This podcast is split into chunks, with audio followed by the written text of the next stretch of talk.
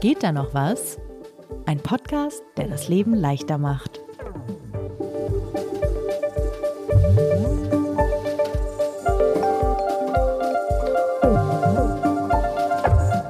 Sebastian, du hast einen ganzen Stapel Bücher dabei. Überall steht Europa drauf. Was hat es damit auf sich? Ja, das ist keine neue Buchfolge, Bücher hatten wir ja schon, sondern das sind Reisebücher tatsächlich. In allen Büchern, die ich dabei habe, geht es um Zugfahren in Europa. Ah, ich bin auch urlaubsreif. Ja. Was hast du dir genau angeguckt? Ich habe gedacht, ich würde mich mal damit beschäftigen, ob man nicht mit dem Zug in den Urlaub fahren kann, statt zu fliegen. Denn wie wir alle aus den Nachrichten wissen, ist äh, Fliegen gerade absolut chaotisch. Nicht, dass jetzt Bahnfahren irgendwie wahnsinnig äh, entspannter ist, wenn man irgendwie den Schlagzeilen glaubt. Auch da gibt es natürlich Verspätungen und kaputte Bordbistros. Aber ich habe gedacht, lass uns doch mal Zugfahren anschauen, einfach als Alternative und vor allen Dingen als klimafreundlichere Alternative zum Fliegen in Europa. Also okay, bevor du jetzt in Urlaub reist, nehmen wir also noch diese Podcast-Folge auf. Genau, das ist quasi die Vorbereitungsfolge für den Urlaub. Aber bevor wir die jetzt aufnehmen, stellen wir uns doch vielleicht nochmal kurz vor. Mein Name ist Lisa Hegemann, ich leite das Digitalressort von Zeit Online. Ja, ich bin äh, Sebastian Horn, stellvertretender Chefredakteur bei Zeit Online. Und das hier ist der Podcast Geht da noch was? Genau, wir sind der entspannte, sympathische Selbstoptimierungspodcast und versuchen die kleinen und großen Herausforderungen des Alltags ein klein bisschen besser in den Griff zu bekommen. Von To-Do-Listen überlaufen und natürlich auch Zugreisen durch Europa. Wobei ich bin gespannt, ob du da zu einer Lösung gekommen bist. Das diskutieren wir gleich. Ihr könnt uns schreiben an geht da noch was zeit.de. Wir freuen uns über Themenvorschläge, über Feedback zu den Folgen, was euch nervt, was euch interessiert, was ihr gerne noch optimiert haben wollt, was wir vielleicht für euch optimieren können. Schreibt uns, wir freuen uns. Los geht's, oder? Los geht's.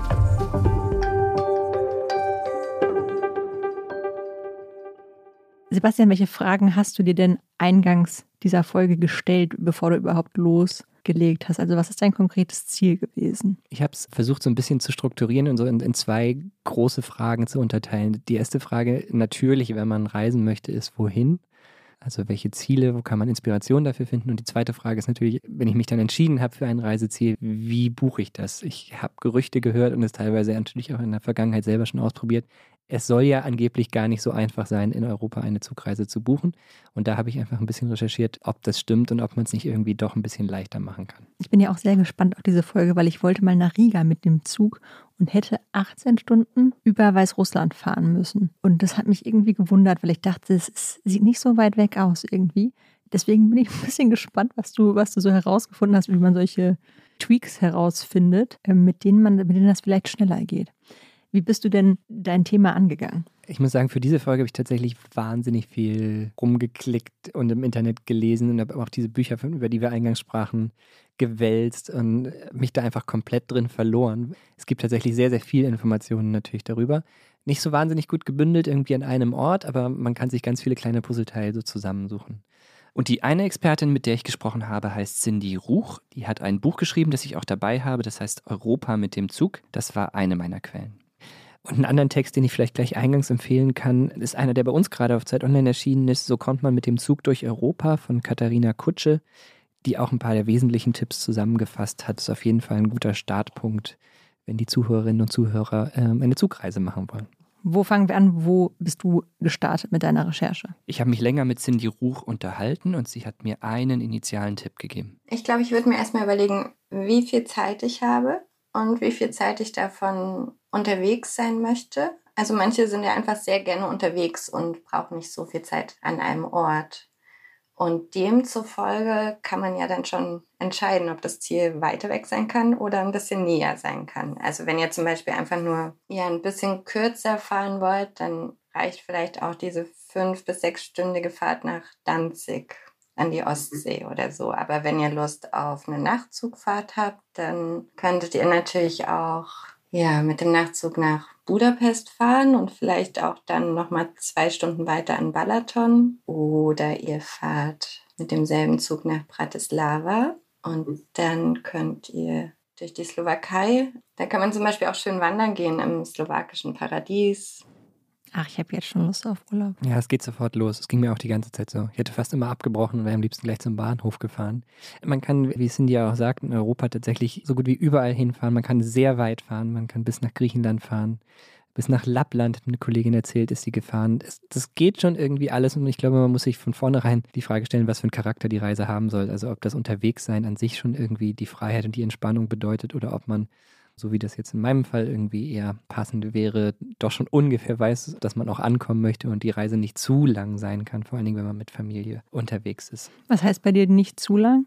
Ach, ich glaube, man sollte schon so innerhalb von, sagen wir mal, 24 Stunden inklusive Nachzug da sein, wäre so, eine, so ein Zeitrahmen, den ich mir jetzt gesetzt hatte. Darüber hinaus wäre es, glaube ich, mit Kindern dann etwas zäh. Hast du ein Urlaubsziel denn jetzt gefunden nach dem Gespräch mit Cindy? Was hast du dir ausgesucht? Ja, ich habe noch ein bisschen in den Büchern gelesen. Ich möchte die, die zwei, drei, äh, vier nochmal nennen, die, die mir am meisten geholfen haben. Neben dem Europa mit dem Zugbuch äh, gibt es ähm, einen sehr guten Lonely Planet Guide. Europa ohne Flieger heißt der. Da geht es nicht nur um Zugfahren, kann auch geht um Wandern oder Radfahren zeigt die unterschiedlichen Routen auf, aber mit Fokus auf die Reiseziele, so wie man das auch vom Lonely Planet her kennt. Macht riesen Reiselust, all diese Bücher. Man wird fast verrückt dabei. Allein schon jetzt, wenn ich höre Wandern und Rad, ja. denke ich mir, ja. Geil, vielleicht muss ich mich damit nochmal beschäftigen. Hätte ich auch richtig große Lust drauf. Ja. Es gibt ein Buch, das heißt Nachtzugreisen von Veronika Wengert und Jörg Dauscher. Hat, äh, wie der Name schon verrät, Fokus auf Nachtzüge, auch sehr umfangreich, sehr gut recherchiert. Und da gibt es noch Europe by Rail von Niki Gardner und Suzanne Kries beinhaltet auch Reiseziele und Buchungstipps. Und wenn man auf die Website geht, wenn man das googelt, dann findet man auch da schon irgendwie so die ersten Routen, die erste Inspiration. Es gibt außerdem noch, wenn man jetzt kein Buch kaufen möchte, sondern ein bisschen im Internet recherchieren möchte, ein sehr lesenswertes Blog, das heißt traintracks.eu von Sebastian Wilken und anderen Autoren. Der hat zum Beispiel jüngst erst einen Blogpost geschrieben über Nachtzugverbindungen. Und ich, ich darf mal zitieren. Beliebtestes Ziel auch in diesem Jahr die kroatische Adriaküste. Vier verschiedene Nachtzüge machen sich allein auf den Weg nach Split, Kroatiens zweitgrößte Stadt in der Region Dalmatien. Allen gemein ist die spektakuläre Fahrt durch die Ausläufer des Dinarischen Gebirges. Je nach Fahrplan lässt sich diese gemütlich beim Frühstück im Zug genießen. Na, Schön. Ja, Adriaküste war ich noch nicht. Vielleicht auch noch mal ein Urlaubsziel. Also da hätte ich auch fast gesagt, okay, los geht's, das ist mein Reiseziel. Ich kenne auch nur Leute, die absolut begeistert aus Kroatien zurückgekommen sind, wenn sie mal da waren. Deswegen. Ja, mhm. das hebe ich mir auf jeden Fall auf. Man kann auch, wenn man so ein bisschen eher so der Kartentyp ist, ne? also das sind jetzt das ist immer sehr lyrisch beschrieben. Man kann natürlich auch auf Google Maps gehen und da einfach eine Stadt eingeben und äh, Google Maps zeigt einem dann auch europäische Bahnverbindungen an. Tickets buchen kann man da dann nicht. Man muss dann immer noch genau recherchieren und bei den einzelnen Bahngesellschaften die Karten am Ende kaufen. Aber so, um grob mal eine Vorstellung dafür zu bekommen, wie komme ich von hier nach Lissabon, funktioniert das auch. Es gibt noch die Website nachtzugkarte.de, die aber gerade überarbeitet wird. Und vielleicht der letzte Tipp noch, wenn man so Strecken recherchiert, worin man sich übrigens wunder, wunderbar verlieren kann. Es gibt noch eine Interrail-App, die tatsächlich auch ziemlich gut ist, die Rail Planner App. Und die guten alten Reisebüros, würdest du die auch empfehlen oder eher nicht? Ganz witzig, es gibt tatsächlich nette kleine Oldschool-Reisebüros, die man googeln kann, äh, die sich darauf spezialisiert haben. Es gibt auch, was total faszinierend ist, Reisebüros für exklusivere Bahnreisen, also dann zum Beispiel so neun afrikanische Länder in, in zwei Wochen auch sehr teuer dann und in so Zügen, wie man sie eigentlich nur aus dem Fernsehen kennt. Also so Orient Express mäßig, plüschig. Direkt dran gedacht. Also ich habe gesagt, das mache ich dann, wenn ich in Rente gehe. Ist auch relativ teuer, muss man sagen. Mein Traum ist ja immer noch oder war vor dem Krieg von Moskau nach Peking mit der transsibirischen mhm. Eisenbahn mhm. zu fahren. Ja. Das hätte ich sehr gerne mal gemacht. Und es gibt halt, glaube ich, da das jetzt ja gerade nicht möglich ist, ähm, noch andere legendäre Bahnstrecken in der ganzen Welt. Aber da muss man, glaube ich, ein paar Euro vorher zur Seite gelegt haben für diese Pauschalreisen. Wir sind jetzt immer wieder auf Nachtzüge gekommen. Das finde ich ja persönlich sehr spannend. Ich war, glaube ich, bin, glaube ich, tatsächlich noch nie Nachtzug gefahren. Das hat sich irgendwie nie ergeben. Kann man die auch einfach über die normalen Anbieter buchen oder gibt es da nochmal gesonderte Verfahren? Also welche Nachtzüge es überhaupt gibt, das steht zum einen teilweise in diesen Büchern, die ich gerade empfohlen habe. Der führende Anbieter ist da die ÖBB. Die Deutsche Bahn hat ihr Nachzugangebot ja vor ein paar Jahren komplett eingestellt und arbeitet jetzt da mit ausländischen Anbietern zusammen. Aber beim ÖBB, wenn man das googelt, da gibt es dann auch Streckennetze, die man sich anzeigen lassen kann. Und die Nachtzüge sind ja auch teilweise dann Teil von Google Maps zum Beispiel. Wenn ich irgendwie sage, ich möchte über Nacht nach Italien fahren, dann steht da auch die Zugverbindung. Es gibt auch ganz interessant übrigens so Startups, es scheint so ein bisschen Bewegung auch in dem Markt zu sein. Das eine heißt Green City Trip, ein niederländisches Startup, das einen Zug besitzt. Ich fand das total charmant. Ich habe auch überlegt, ich hätte auch gern einen Zug und würde damit so ein Bahn-Startup aufbauen. Das ist ja schön. Ah, wohin fährt der? Ich weiß nicht, ich glaube mehrere Ziele, mehrere Nachtzugverbindungen durch ganz Europa. Und ähnlich A European Sleeper, das ist auch belgisch-niederländisch, eine Kooperative, die es seit 2021 gibt. Ich glaube, da ist vieles noch im Aufbau, aber ich fand es ganz spannend, dass es da so auch private Initiativen gibt, ein bisschen Bewegung in den Markt zu bringen. Ich finde es einfach eine total gute Idee, sich in Zug zu setzen. Ich bin allerdings auch jemand, der überall schlafen kann, tendenziell. Deswegen kannst du mich auch in so einen Nachtzug setzen. Witzig. Ich muss allerdings sagen, wenn ich ehrlich bin, bin ich gerade ein bisschen verwirrt, weil wir haben jetzt schon ganz schön viel aufgemacht an Möglichkeiten und ich habe das Gefühl, so langsam müssen wir irgendwie an den Punkt kommen, es wieder einzugrenzen. Ja. Also wer, wer, jetzt noch nicht weiß, wo er irgendwie Inspiration braucht, mehr Tipps habe ich tatsächlich jetzt in dieser Folge nicht parat. Es gibt da, es gibt da wahnsinnig viel, wo man halt irgendwie sich Ideen holen kann für Zugreisen in Europa. Und wofür hast du dich jetzt persönlich entschieden? Ich habe dann noch einmal mit Cindy gesprochen, was sie so empfehlen würde, ob sie vielleicht irgendwie so den einen Geheimtipp hat. Wir haben auch über das sehr schöne Thema Speisewagen nochmal gesprochen, was in dieser Folge auf keinen Fall fehlen darf. Bin eine Zeit lang mal nach Prag gefahren und der, die tschechischen Züge haben hier legendäre Speisewagen, wo man sich so ein bisschen königlich fühlen darf. Habe ich auch schon gemacht, ja. Genau. Äh, ja, und Cindy hat verraten, dass es auch auf anderen Strecken noch schöne Speisewagen gibt. Also gerade weil du Speisewagen sagst, dann musst du auch wirklich mal nach Warschau fahren und die Piroggen dort essen dann auf dem Weg nach Warschau. Das ist super. Nach Prag fahre ich auch wahnsinnig gerne. Schon allein der Bahnhof ist super. Genau, und dann gibt es natürlich, ich finde, jede Alpenüberquerung hat was, egal ob nachts oder tagsüber. Also natürlich kann man auch über die Alpen fliegen, aber es ist alles sehr abstrakt von oben. Es ist schön von oben, aber wenn man einfach mit dem Zug durch die Berge fährt und dann auch konkrete Stellen sieht, wo man am liebsten das nächste Mal aussteigen würde und so, das hat auf jeden Fall was. Und so gibt es natürlich auch in Kroatien und Montenegro gibt es wunderbare Gebirgsfahrten. Die mhm. sind dann nochmal abenteuerlicher. Ah, Warschau und Piroggen essen. Piroggen kann man sowieso nur empfehlen. Oder geht es auch nach Montenegro, Sebastian? Wofür hast du dich entschieden? Ich habe mich für die Berge entschieden. Ich bin ja einfach so der Bergtyp. Mhm. Und sie hat völlig recht, mit dem Zug durch die Berge zu fahren, ist wirklich wunderschön, durch diese engen Schluchten und Täler und über die Pässe. Und deswegen habe ich gedacht, Berge. Und auf der Website, die ich vorhin schon erwähnt hatte, traintracks.eu, da war eine Nachtzugverbindung angegeben nach Livorno in Italien. Und äh, Italien ist eh so ein Lieblingsreiseland unserer Familie. Deswegen habe ich gedacht, gucke ich mal Berlin-Livorno. Vielleicht nicht direkt mit der Nachtzugverbindung, aber als Reiseziel habe ich das einfach mal für diese Recherche ins Auge gefasst. Und dann einfach auf die Bahn-App gegangen, Livorno eingegeben und fertig bist du da? Oder wie funktioniert das? Ja, genau. Das ist der zweite Teil. Wie, wie komme ich jetzt an Tickets? Also ein Ziel haben wir jetzt. Genug Inspiration, um eins zu finden auch. Wie bucht man jetzt dieses Ticket? Ich habe mal gesagt, okay, sagen wir mal Oktober. Man soll nämlich ein bisschen im Voraus auch buchen. Der Sommerurlaub, der, der stand auch schon, aber vielleicht nochmal irgendwie zehn Tage so im Herbst. Und äh, ja, der erste Ort, wo ich immer noch versuche, Tickets zu buchen, ist halt bahn.de. Und Cindy hat gesagt, es ist auch gar nicht so schlecht. Bahn.de ist tatsächlich sehr gut. So, die Suchfunktion ist richtig gut, weil man da tatsächlich kannst da eingeben Berlin, Kopenhagen und es zeigt dir wahrscheinlich alle Verbindungen an. Bin mir gerade unsicher, ob es bis Lissabon geht, weil da ja schon ein paar Länder dazwischen liegen und das ist dann manchmal ein bisschen schwierig. Aber du kannst die Tickets dann selten kaufen. Also vor allem, wenn es so weit ist. Also nach Kopenhagen geht das noch gut, aber sobald mehrere Länder dazwischen liegen, dann ähm, die Bahn hat auch so eine internationale Webseite, da kommt man auch noch, kann man noch ein paar Länder mehr buchen. Ich würde mir die Verbindung raussuchen und dann bei den einzelnen Ländern meine Züge buchen. Das war Ihr Rat. Ich habe es dann aber auch einfach auch mal ausprobiert. Also mein Reiseziel war jetzt nicht Kopenhagen oder Lissabon, die Beispiele, die sie herbeigezogen hatte. Wir wollten ja nach Livorno. Die internationale Website, die sie erwähnt hat, heißt übrigens www.international-bahn.de. Da bin ich dann auch irgendwann gelandet, aber ich habe tatsächlich erstmal klassisch angefangen, so bahn.de, Livorno, 3.10. bis 14.10., zwei Erwachsene, zwei kleine Kinder. Und siehe da, die Verbindung, die mir da vorgeschlagen wurde, sah auch erstmal total attraktiv aus mit dem ICE nach München, dann mit dem Nachtzug nach Florenz und von da aus dann weiter. Und auch die Zeiten passten soweit ganz gut. 18 Stunden insgesamt. Ein kleines Problem. In München sollte die Umsteigezeit acht Minuten betragen, was ja, du lachst schon, was natürlich irgendwie allein schon nach allen Verspätungserfahrungen, die man mit der Bahn so hat, äh, utopisch erscheint und dann mit Familie, glaube ich, auch eh unmöglich ist. Das Gute ist, man kann direkt, und da ist das Buchungsportal der Bahn relativ bequem, die Umsteigezeit auch verlängern und sagen, man möchte halt einen früheren ICE nach München nehmen. Das geht also und würde ich auch allen empfehlen, die so ein bisschen, glaube ich, mehr, mehr Puffer und Sicherheit da drin haben wollen. Rückfahrt äh, habe ich mir dann auch noch ausgesucht, ging von der Zeit lang ähnlich komfortabel.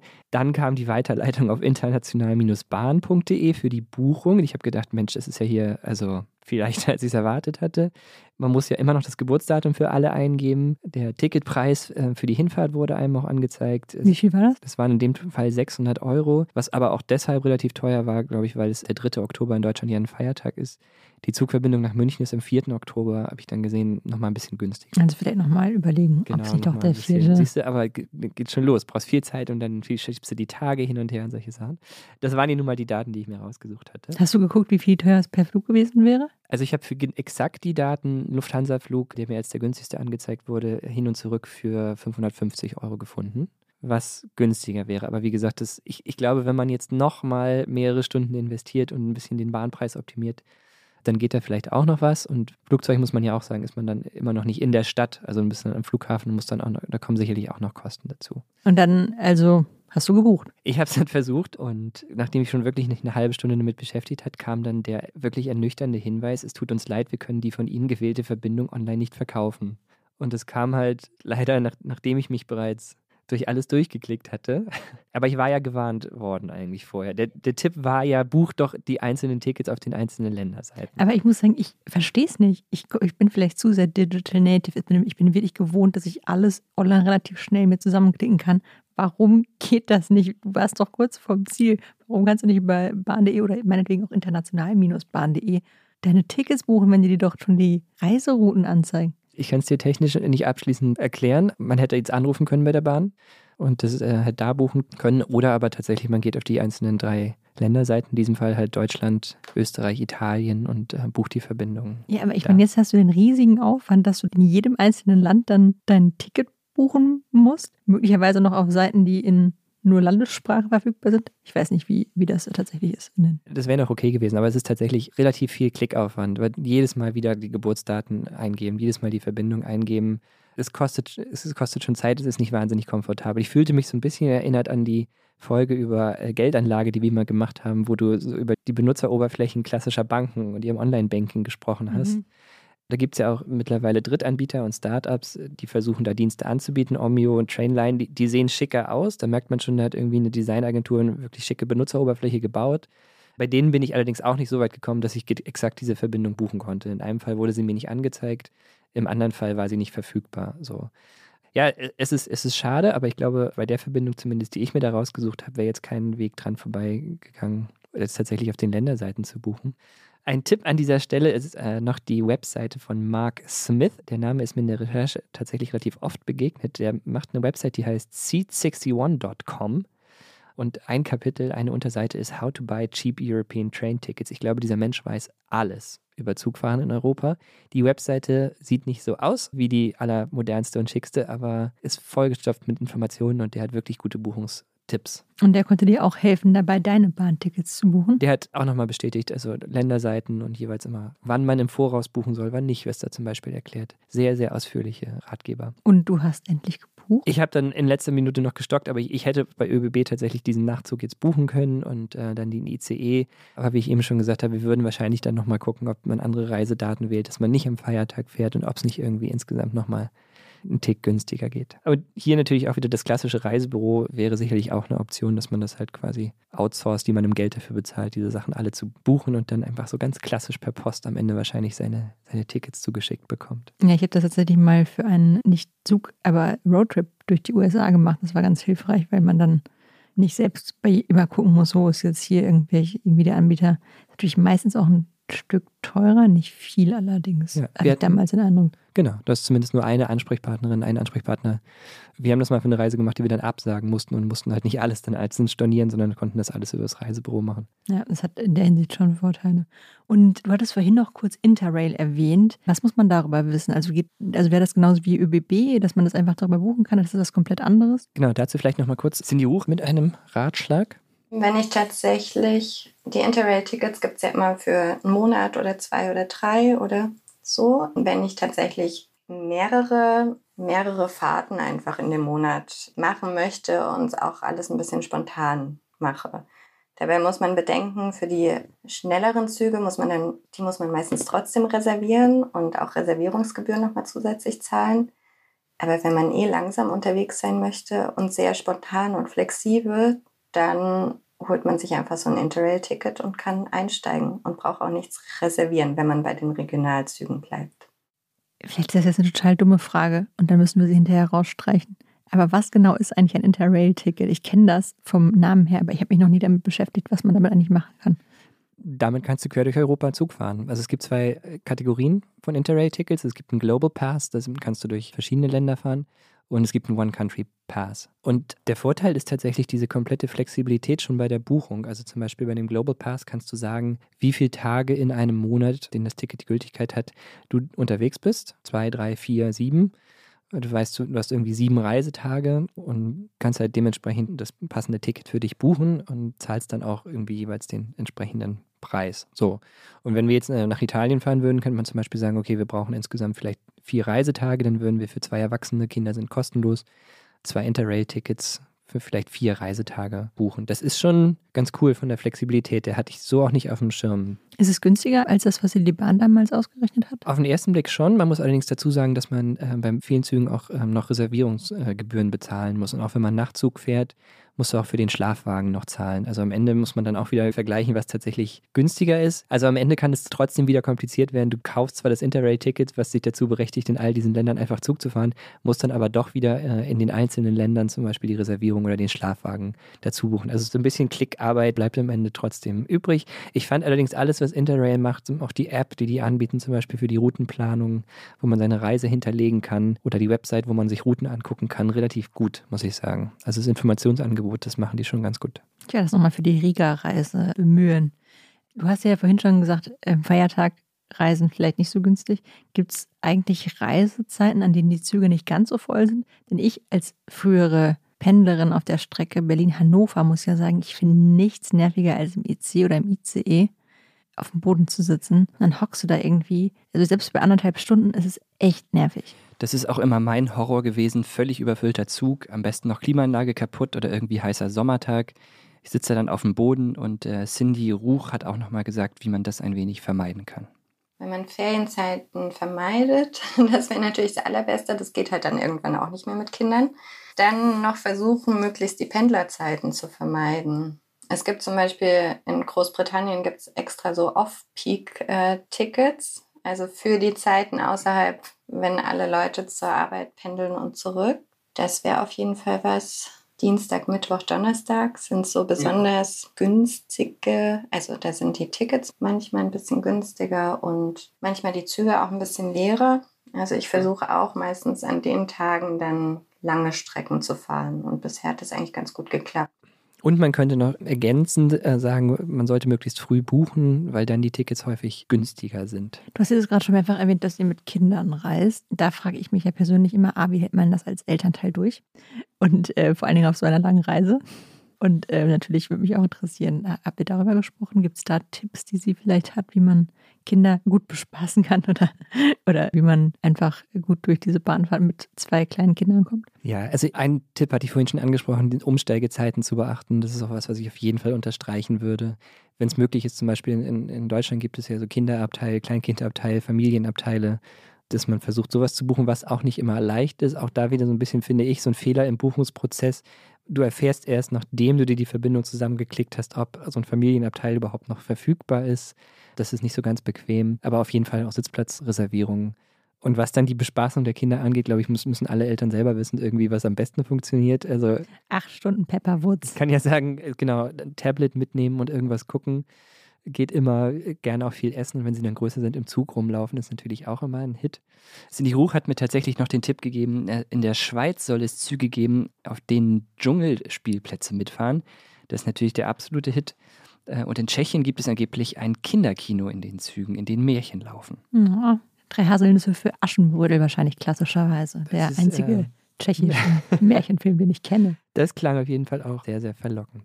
So, jetzt haben wir aber ganz schön viele Informationen so zusammengetragen. Ich muss sagen, ich habe viel gelernt, weil ich gar nicht so viel darüber wusste, wie viele unterschiedliche Wege es gibt, einen Zug in Europa zu buchen. Was nimmst du denn als Fazit aus dieser Folge mit? Außer dass du urlaubsreif bist und gerne sofort losfahren würdest. Das war so ein bisschen so ein Auf und Ab oder es hatte äh, Licht und Schatten irgendwie die Recherche. Was auf jeden Fall mich sehr gefreut hat, war tatsächlich die, die ganzen Bücher zu lesen, Reiseziele zu studieren, sich die Routen anzugucken, überhaupt mal wieder sich so richtig zu vertiefen, wo man hinfahren kann, was für Ecken es in Europa überhaupt gibt so ein bisschen auch, man fühlt sich fast schon wie so ein Entdecker, wenn du dann die Verbindungen dir irgendwie zusammenklickst. Das hat großen, großen Spaß gemacht und auch der Gedanke ans Bahnfahren selbst, einfach dann unterwegs zu sein, irgendwie gestrandet zu sein, vielleicht mal auf irgendeinem abgelegenen Bahnhof in der hinterletzten Ecke Spaniens oder so. Also das war so ein bisschen einfach mal dieses Gefühl, was da hochkam. Ich will nicht sagen nach Corona, weil wir nicht nach Corona sind, aber es ist so zumindest der Zeitpunkt, an dem ich das Gefühl habe, dass viele wieder sich trauen zu reisen, weil man eben geimpft ist, im besten Fall und so weiter. Und es ist irgendwie, ich finde, es ist eine komplett neue Erfahrung irgendwie, weil man so lange nicht konnte und es auch bei jeder Reise ist jetzt der Corona-Test negativ. Habe ich die ganzen Zertifikate dabei. Also, wenn man jetzt zum Beispiel nicht die App nutzt oder so und dann sein Impfbuch noch mitnehmen muss. Ich finde, das hat jetzt wieder so eine, also mich, mich, mich packt diese Begeisterung gerade auch wieder einfach losreisen zu können. Man muss sich, glaube ich, so ein bisschen vom Effizienzgedanken verabschieden, wenn man Beim sagt, dass man Ja. mit dem Zug losfährt. Also das ist vielleicht das, das Fazit so ein bisschen der Folge für mich. Es fängt mit der Vorbereitung schon an. Also man braucht fast irgendwie ein, zwei Tage Urlaub, um überhaupt diese Verbindung rauszusuchen und auch zu buchen. Und bis du dann die Tickets da hast. Das, Urlaub, das, um Urlaub zu machen. Ja, das genau, so ein bisschen ist das so. Und das braucht einfach Zeit. Und dann natürlich dann das Bahnfahren selbst dauert natürlich länger als ein Flug. Und dieser Gedanke, ich fliege irgendwie mit, mit einer Billig-Airline von A nach B in einem Mietwagen und bin drei Stunden später im Hotel. Das ist es halt nicht so. Und das muss man sich, glaube ich, vorher irgendwie klar machen. Und wenn möglich, das Zugfahren selbst halt schon irgendwie als Entspannung wahrnehmen. Hast du denn noch abschließend einen Tipp, wie das Bahnfahren entspannter sein kann aus deiner Perspektive? Ich glaube, die ultimative Lösung habe ich nicht. Ich habe nur neulich auf der längeren Bahnfahrt, die ich wieder gemacht habe, gedacht, man muss sich vielleicht auch so ein bisschen locker machen, bevor man losfährt. Also die, die Hinfahrt nach Österreich, ja, also ich weiß nicht, 1000 Kilometer war sechs Minuten verspätet und da gab es dann schon entschuldigende Ansagen im Zug und es tut uns wahnsinnig leid. Und ich dachte halt, sechs Minuten Verspätung für die Strecke ist doch auch irgendwie völlig okay. Also ich glaube, man muss halt mit anderen Erwartungen vielleicht auch an so eine Bahnfahrt rangehen und halt ein bisschen mehr Zeit ein, einsparen dafür. Ach ja, Sebastian, ich würde schon mal sagen, schönen Urlaub dir und eine gute Reise. Dankeschön. Ich gehe jetzt zum Bahnhof. Tschüss. Ciao.